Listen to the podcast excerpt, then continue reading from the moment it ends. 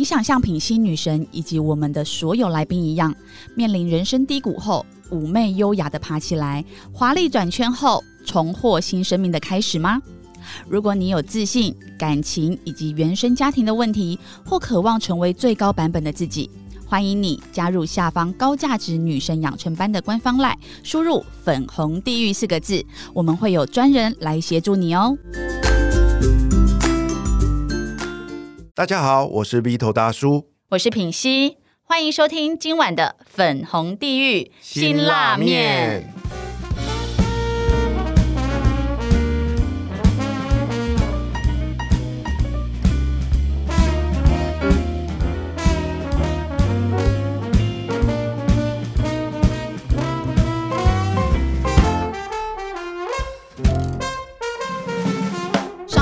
我们邀请到刘星老师来特别帮我们分享他从丑小鸭变天鹅的故事。另外一个林品熙，但是他比林品熙更发光发亮。那这一集就是我们邀请厄里斯魔镜的创办人刘星老师，再继续分享他从一刚开始做培训业，二十六岁第一年两千万，然后甚至后来到最高的时候，还有一个月单月就已经破千万的一个记录。但是呢，他是为什如何又转型到来帮助？女生的形象，帮助女生的自信表达，然后创办这个厄里斯魔镜。那现在呢，我要邀请刘星老师来分享一下，就是如果今天一个林品熙超没自信的，然后呢，我来到你面前，你会怎么样去协助我更了解我自己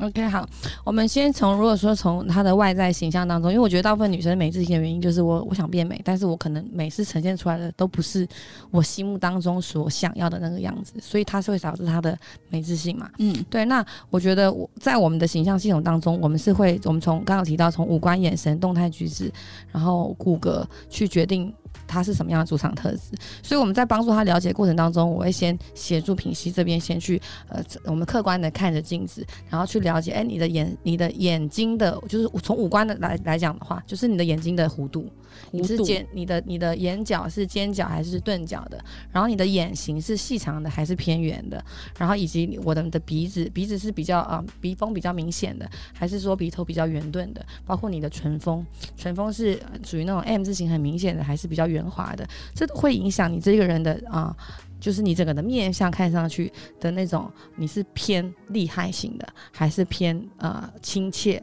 可爱型的，但像我们这种整过的老师，请你判定一下，我的眼睛是什么型？就是依照，就依照他桃花型，就依照现在。对，他刚刚他刚刚看到我素颜，然后他看到我完妆。那老师老师可以直接讲，你的你的你的整个五官来讲，就是偏成熟大气的类型。哦，就是因为因为你看的眼睛是细长型的，细长就是本身也是比较啊厉害的。然后眼角比较勾角比较明显的，对，然后包括他的鼻峰也是鼻峰比较明显的，唇峰也是整体都是非常明显。然后他。它的整个你的你的上上下中三庭都是就是脸型是偏长，然后中庭偏长，整体都是偏向于成熟型的特质。哦，所以成熟型，然后这是五官而已嘛，对，然后包括还有考虑到他的整个人的骨骼啊，那他整个人的骨骼当中就要考虑到啊，我们如果把这个人就站在你的面前，你盖掉他的脸，你看他的整个人的样子，就是你看他的这个身体的躯干，他是。就是会让男生想勃勃起，男生会一直勃起的躯干，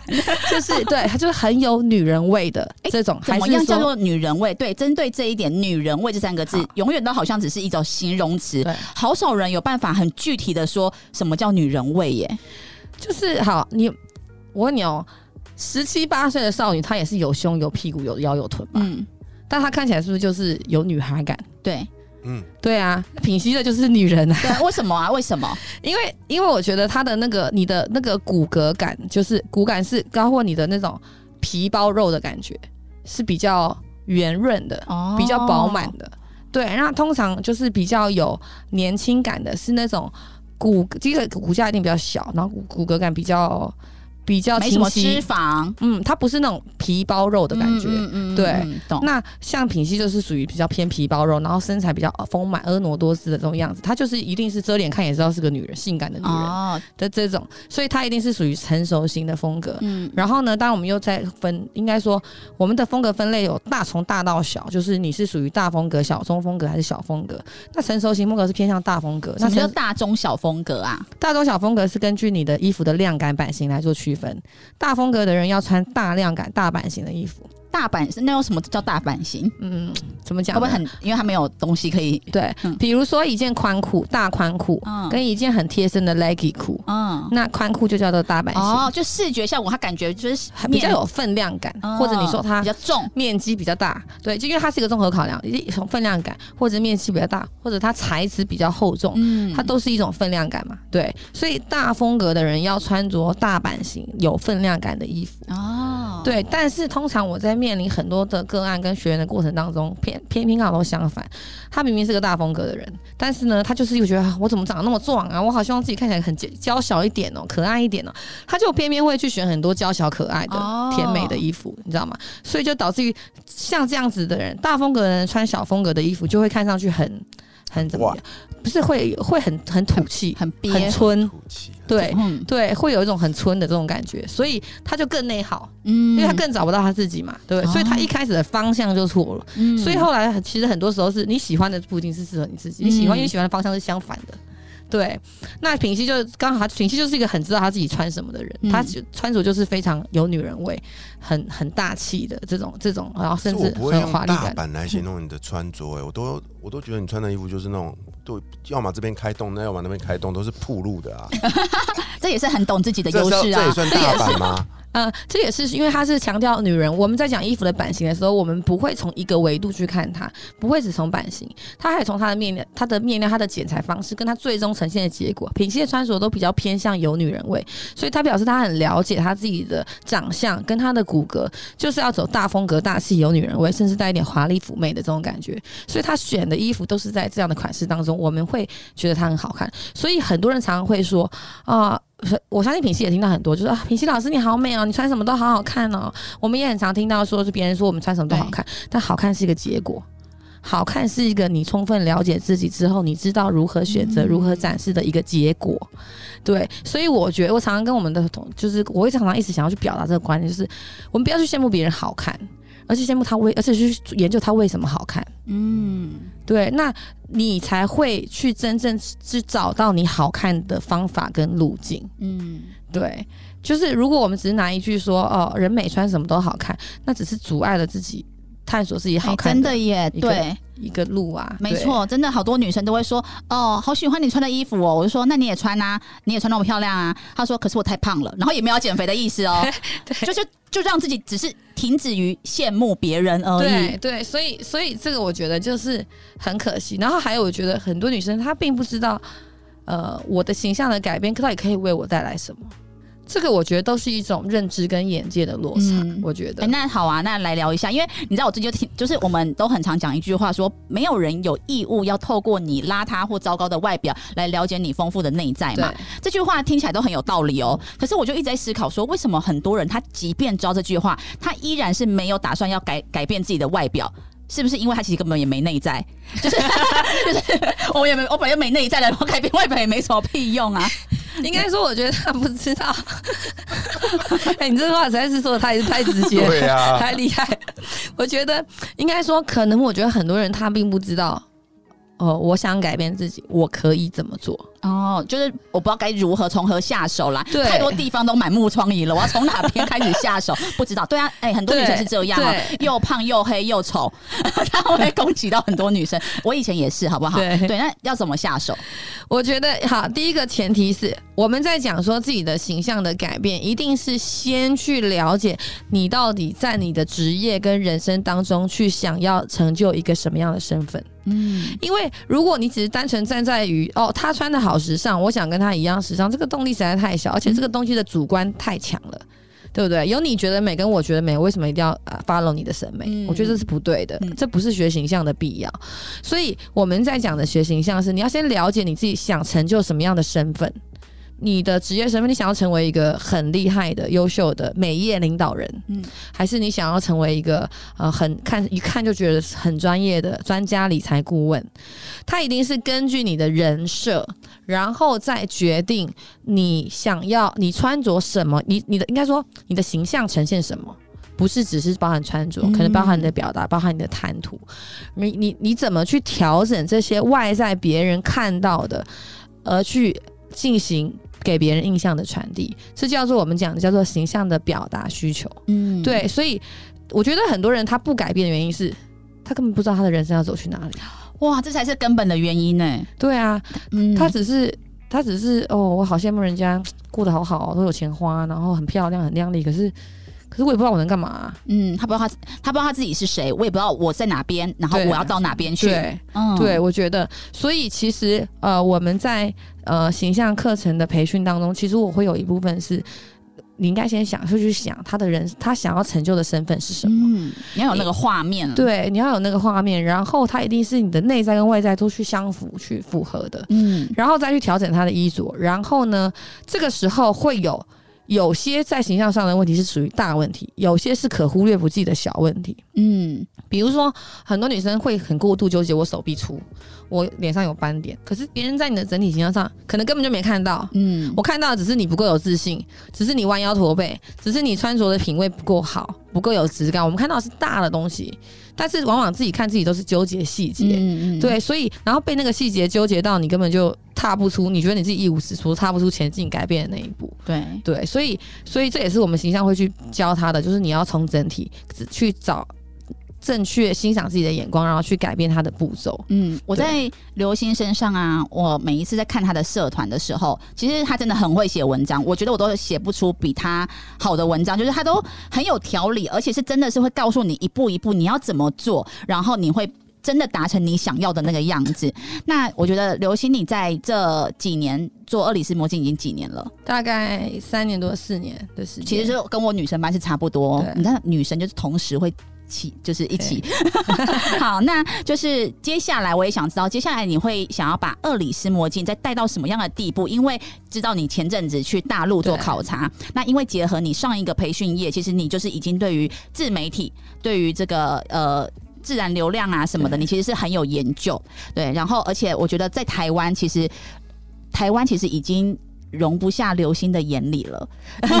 他已经觉得，他已经觉得台湾的市场太小了。舞台太小了，对确实他，对，因为就我我心目中，我觉得他是一个非常敢冲，然后我觉得他，嗯，就是当他想休息的时候，他也会就是哦好，就是就专心的休，对，躺平，好好的休息。但他要冲刺的时候，他真的不会有任何的保留权利冲刺。那所以接下来跟我们分享一下，接下来厄里斯墨镜会帮会带大家咨询，想要有自信，我想要了解我自己，想要把自己变得有呃漂亮，对，就是这样的女生，我们要带把她们带去哪边，以及你看到你去大陆看到这种两岸三地不一样的这个自媒体的文化，对，好，因为我其实我觉得 E M 这个品牌一直都是我希望让所有女生变强跟变美嘛。那变很多女生学了形象之后，她变美之后，我发现她还是有个问题，就是我没有舞台去发挥，我不知道如何去塑造跟经营自己。哎、对这个我我插话一下，我有个学生呢，她就是很算漂亮哦，是漂亮的，而且也很会打扮。对然后，但她就家庭主妇。然后呢，她说为什么要来上我的女神班？是因为她每天哦都起床打扮的漂漂亮亮，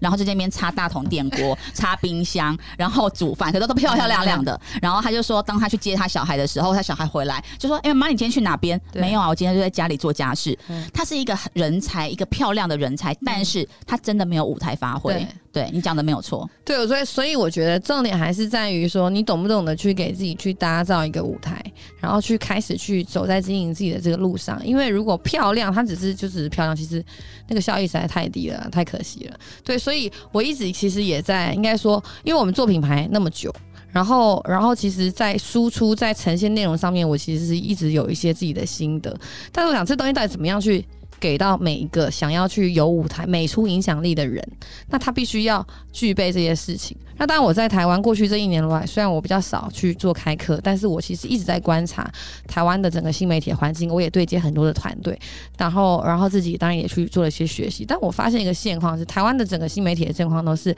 嗯，我觉得是停留在一种我先帮助你有内容，嗯，对，可是有内，因为大部分还停留在我想做新媒自媒体，我想要有影响力，可是我不知道做什么。嗯对，所以整个环境还是停留在我先帮助你有内容，你做什么样的内容会有人看，就是有流量这件事情。可是这还是有个很大很大的问题点是，我们做网络，我们去建立影响力，重点应该是要赚钱吧，是要变现吧，对啊。嗯，所以有人看不一定表示能变现，对，所以很多人在开始做自媒体的时候，其实是呃先保持着我想先想办法有人看，嗯。对，然后我会跟热点跟什么去做很多东西。可是问题是你变现不了，还最终最终你还是坚持不了。哇塞，这 Vito 好好的听一下、v i t o 完全就是这种，他的按赞数都超高，人气超高的，但是呢，来自己说多少人报名你的课程，呃好像只有两个。大家才会不要让他不能变现，这就是很多创作创作者支持支持不下去的原因嘛。因为我说实在话，我就是需要收入啊，对对不对？对，所以以，所以我那时候在台湾，我我原本我也原先我也想找团队在台湾，可是我发现真的都不够专业，坦白说。然后我再加上我自己又是，我三月份的时候去了一趟大陆，然后就发现哇，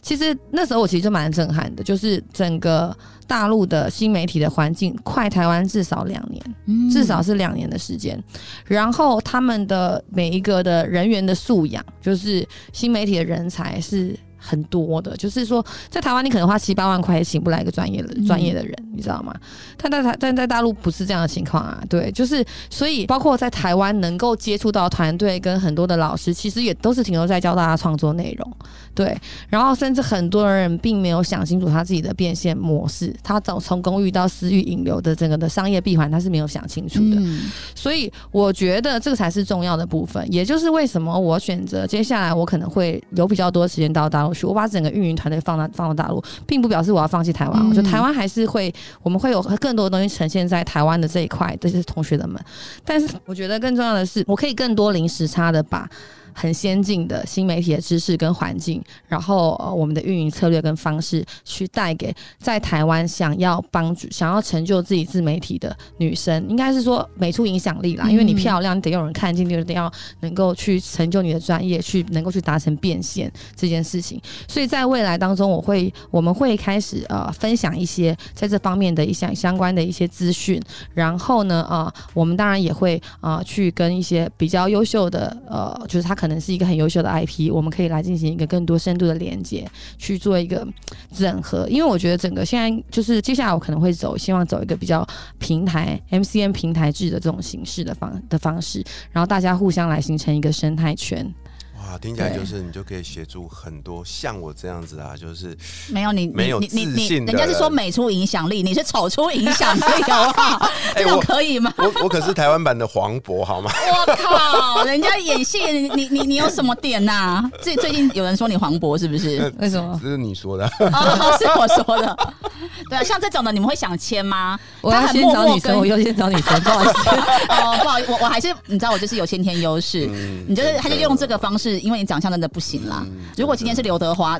你不签吗？一定马上立刻签，好不好？可是我觉得这样是对的、啊，就是先 focus 在一个最擅长的领域。对嗯，而且跟他也是有关系的没错，。对没错，嗯没错。好，那我想问问 Vito，就是你这样子听下来，因为你从去年第一次认识刘星，然后到现在，哎、他有新的计划，其实他一直都在默默的成长，然后一直。他其实我每一次跟他聊天，他的想法都是我要怎么帮助这些人。他的，因为他老实说了，他现在也其实也是财务自由了，他不是在为钱工作的人，他其实比较像是为我要为我的热情、为我的使命，然后为这些他想要帮助跟服务的人在努力。对，那你这样子的话，我想问你，就是你自己以一个男性的观点，OK，你有没有什么话想问他？有男朋友吗？除了这个之外，我倒是没什么问题啊，我只是想要分享一下，就是哎、今天这次访谈对我来说倒是让我想通一些事情。就是之前我看品熙跟刘欣老师走在一起的时候，我就一种很奇怪的感觉，就是你们都是会让男性动心的那种类型，可是我说不出来，你们两个不大一样。嗯，你们就是不一样，我说不出来，都是漂亮的女生，都是有魅力的女性。但是今天听到现在，我突然懂了，因为你们两个的型不一样，但是你们都找到了自己的模样。嗯，比如说刘星老师身上不会穿林品熙的那种衣服，对，对不对？对啊，那品熙呃，我穿他的衣服，我也穿不出他的质感对，哦我。要说的就是这个。那之前其实我不大会去形容这种差异，对，我只是觉得很奇怪，为什么你们两个风格不一样，但是我都觉得很美丽，嗯很有很有魅力。嗯那我今天听完才发现，原来你们就是找到了自己真正的那个样貌，然后你们美出了自己的影响力，这是我这两集访谈我听到最大的一个收获。所以我认为啦，男性应该也是差不多。像我们年轻的时候，其实你也知道嘛，看刘德华穿什么，我们就跑去那个中华商场说我要定做跟他一样的衣服。妈呀，那穿上去真的是个灾难，你知道吗？对啊，或者是你看人家有些明星，他们穿个球鞋，哦，好帅哦，就穿上你穿上去就感觉很像地摊货一样。那时候你就觉得很奇怪啊，为什么会这样子？就搞了半天啊，听完这两集我才懂，那是因为你没有找到真正属于自己的模样。嗯，那我认为那个是一个由内而外的过程。所以如果说呃，像现在如果有女生听到了，觉得哇塞，我现在就是想要赶快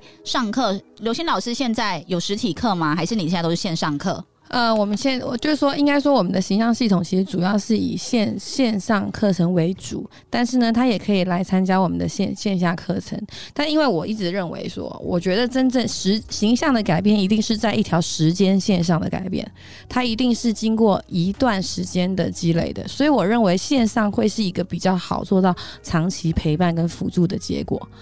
所以线上哦，对对，嗯因为线上它可以，你每天去看我们的，依照你的时间安排去看我们的课程内容，然后搭配去做打卡，它可以比较好的融入你的生活当中把。它变成生活的习惯。对，所以我们是以线上为主，然后我们会出个诊断报告给他。但是呢，我们接下来我们有我们在我们的顾问也会在台，就是说可能未来的实体课程会我实际我自己本人来教的会比较少，但是会有我们的资深顾问来去做一个带领，所以也会有线下课程会在台中。在对台中。对，然后呢，我依然会很多在线上跟大家见面，就是 就是在大家可以在线上，可以在社团上可以看到我们的直播，看到我们的分享，这样子。哦，我觉得还有他让我很敬佩的是，你知道我每次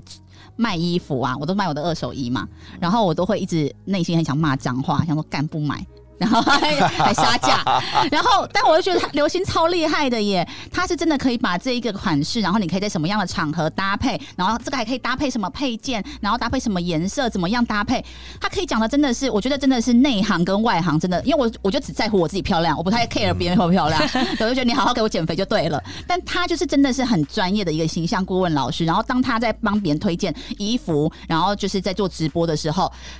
我觉得就看得出来他真的是很很想要大家变漂亮啊！我就是赶快把它出清，赶快 变现而已。对，他是真的，所以大家可以去关注，要关注你的社团要怎么搜寻啊？呃，如果说因为我未来会有比较多的时间在大陆，所以如果呢大家想要直接跟我链接的话，可以加微信，可以直接找到我。微信好，，对，微信号码是一七七七。重新重新，好，微信号码是一七七二二四二二三八三，所以你们可以直接搜索这个电话号码，可以直接找到我本人。然后呢，哇，本人啊，你不怕一些起像 Vito 就立刻加入？没关系啦，就是就是就是我们因为还有封锁功能啦。对 对对。然后呢，大家可以就是说，因为我还是我比较，我觉得我接下来会，我希望比较多的深度的跟女孩子去做一个深度链接，了解我们到底怎么样可以更她更有效的可以帮助到她。所以你们如果啊、大家如果想要是跟我进行连链接的，可以加入这个微信号，然后可以向我介绍一下你自己，我们才可以呃互相认识一下。对，在然后就是在我们的脸书社团，如果你想要看我们的直播的话，在脸书社团搜寻那个 She is Aris Miro 爱美俱乐部就可以找到我。好，我们都会放在我们的下方链接。OK，哇塞，我第一次看到来宾直接给个人的私人账号。好海派哦。对我待会就要马上来加。对啊对他应该这这这这一年没有骚扰你吧？没有，，OK 哦，所以我们今天呢，听到刘星老师从一个丑小鸭。真的扎扎实实的变天鹅的故事，OK，不然你不信去搜寻他以前的照片，可以可以可以都惨不忍睹，跟我一样。我跟你讲，可以删除吗？而且重点是我们俩，我真的觉得我们两个都很真实、很真诚。然后我们有整形，我又不会演，我们就是有整形啊。啊，整形是会怎样？我就是，我们就有本钱、有能力没关系，你要。去整，你也可以来问我。对，因为像你知道，昨天我去我的发型设计师，因为我会推荐我一些学生去，然后我的发型设计师就说，他说有一些人好像不是靠整形跟用头发会变漂亮、欸，哎，他就说